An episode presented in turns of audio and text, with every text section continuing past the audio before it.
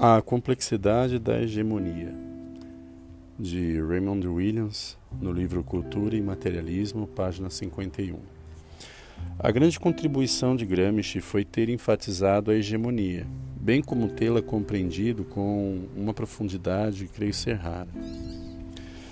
Pois a hegemonia supõe a existência de algo verdadeiramente total, não apenas secundário ou superestrutural como no sentido fraco de ideologia, mas que é vivido em tal profundidade que satura a sociedade a tal ponto e que, como Gramsci coloca, constitui mesmo a substância e o limite do senso comum para muitas pessoas sobre a sua influência, sobre a sua influência de maneira que corresponde à realidade da experiência social muito mais nitidamente do que qualquer noção derivada da fórmula de base e superestrutura.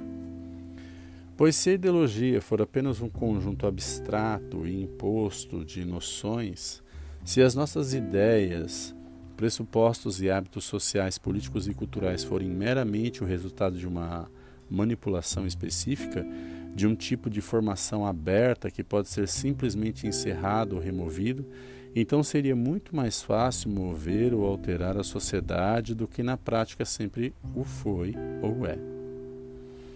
Essa noção de hegemonia que satura profundamente a consciência de uma sociedade parece ser fundamental para mim. E ao contrário das noções gerais de totalidade, hegemonia possui a vantagem de enfatizar ao mesmo tempo a realidade da dominação. Contudo, há momentos em que ouço discussões sobre hegemonia e sinto que ela tam também, como um conceito, está sendo arrastado de volta a noção relativamente simples, uniforme estática que a superestrutura, em seu uso comum, adquiriu. Na verdade, creio que devemos dar uma explicação muito complexa de hegemonia se estamos falando de formações sociais reais. Acima de tudo, devemos oferecer uma explicação que permita a seus elementos uma mudança real e constante. Temos de enfatizar que a hegemonia não é única ao contrário, suas próprias estruturas internas são muito complexas e devem ser renovadas, recriadas e defendidas de forma contínua. Pelo mesmo motivo, podem ser constantemente desafiadas e, em certos aspectos, modificadas. É por isso que, ao invés de simplesmente falar da hegemonia ou de uma hegemonia, gostaria de propor um modelo que permite esse tipo de variação e contradição com seus conjuntos de alternativas e seus processos de mudança. Pois algo que é evidente em algumas das melhores análises marxistas culturais é que elas estão muito mais à vontade no que poderia ser denominado como questões de época do que do que, do que no que temos de chamar de questões históricas. Ou seja, tais análises são normalmente muito mais eficientes na distinção das características mais amplas de diferentes épocas da sociedade, como em geral entre feudalismo e burguesia, do que na distinção entre fases diversas da sociedade burguesa e momentos distintos dentro dessas fases. Esse verdadeiro processo histórico, que exige uma precisão e delicadeza na investigação muito maior do que a sempre surpreendente análise de época, a qual se preocupa com seus traços e características principais. Esse é o modelo teórico com o qual tenho tentado trabalhar. Gostaria de iniciar dizendo que, em qualquer sociedade, em qualquer período específico, há um sistema central de práticas, significados e valores que podemos chamar apropriadamente de dominante e eficaz. Gostaria de iniciar dizendo que em qualquer sociedade, em qualquer período específico, há um sistema a um sistema central de práticas, significados e valores que podemos chamar propriamente dominante e eficaz. Significados, valores. Isso não implica nenhuma presunção sobre o seu valor. O que estou dizendo é que ele é central. Na verdade, eu o chamaria de um sistema corporativo, mas isso pode ser confuso, uma vez que o Gramsci utiliza corporação para significar o subordinado em oposição aos elementos gerais e dominantes da hegemonia. De qualquer forma, o que tem em mente é o sistema central, efetivo e dominante de significados e valores que não são meramente abstratos, mas que são organizados e vividos, e por, É por isso que a hegemonia não pode ser entendida no plano da mera opinião ou manipulação. Trata-se de todo um conjunto de práticas e expectativas. O investimento de nossas energias, a nossa compreensão corriqueira da natureza do homem e do seu mundo.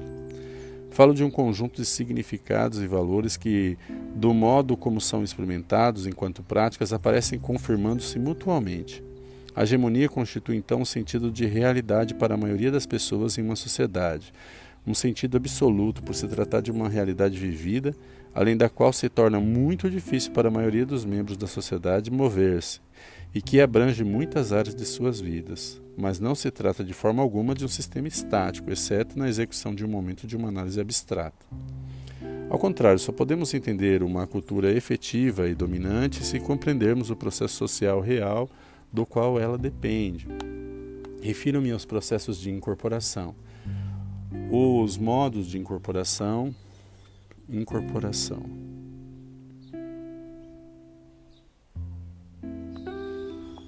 Os modos de incorporação são de grande importância social. As instituições educacionais são geralmente as principais agências de transmissão de uma cultura dominante eficaz. E essa é agora uma atividade um tanto econômica é uma atividade tanto econômica quanto cultural prioritária. Na verdade, são ambas ao mesmo tempo. Além disso, em um plano filosófico, no plano teórico verdadeiro e no plano da história das várias práticas, há um processo que chamo de tradição seletiva, o que, nos termos de uma cultura dominante efetiva, é sempre assumido como a tradição, o passado significativo. Mas sempre o ponto-chave é a seleção, a forma pela qual, a partir de toda uma área possível do passado e do presente, certos significados e práticas são escolhidos e enfatizados, enquanto outros significados e práticas são negligenciados e excluídos. E, de modo ainda mais importante, alguns desses significados e práticas são reinterpretados, diluídos ou colocados em formas que dão suporte ou, ao menos, não contradizem os outros elementos dentro de, da cultura dominante eficaz. Os processos de educação, os processos de uma formação social muito mais ampla no seio de instituições como a família, as definições práticas e a organização do trabalho, a tradição seletiva em um plano intelectual e teórico, todas essas forças estão envolvidas no contínuo fazer e refazer de uma cultura dominante e eficaz, cuja realidade, como algo vivido e construído em nossa vida, delas depende. Exemplos.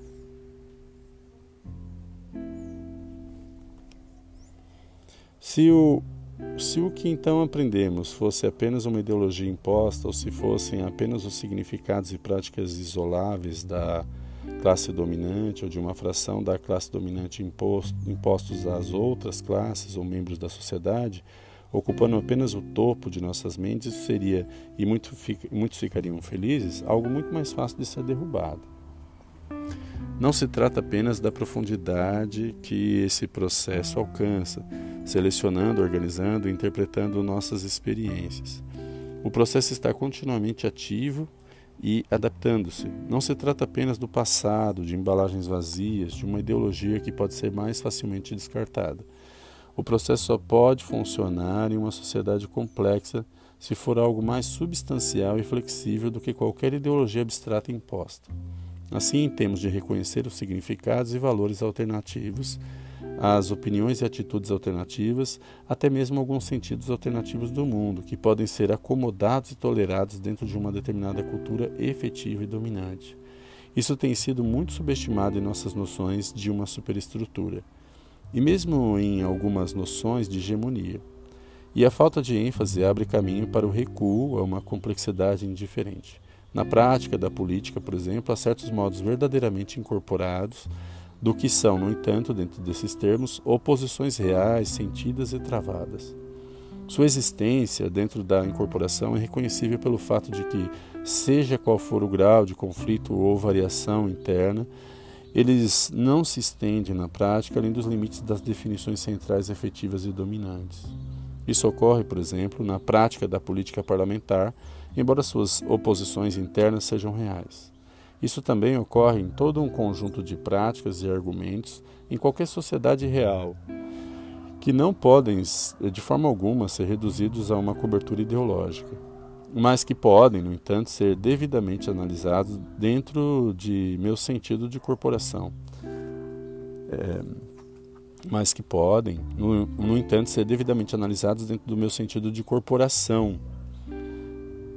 É, se descobrirmos que, seja qual for o grau de controvérsia interna e variação, eles não excedem os limites das definições corporativas centrais.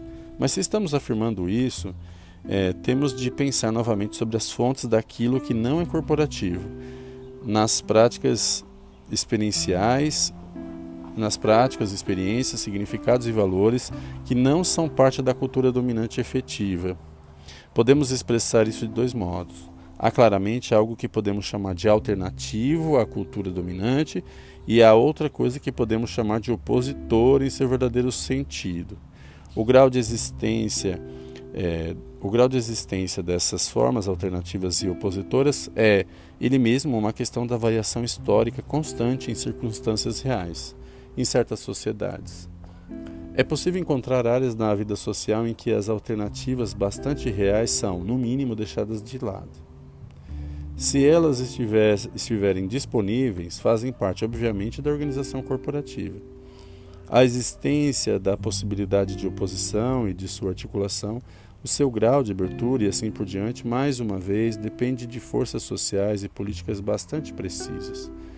As formas alternativas de oposição à vida social e à cultura devem então ser reconhecidas como sujeitas a variações históricas, cujas fontes são muito significativas como um dado sobre a cultura dominante. Raymond Williams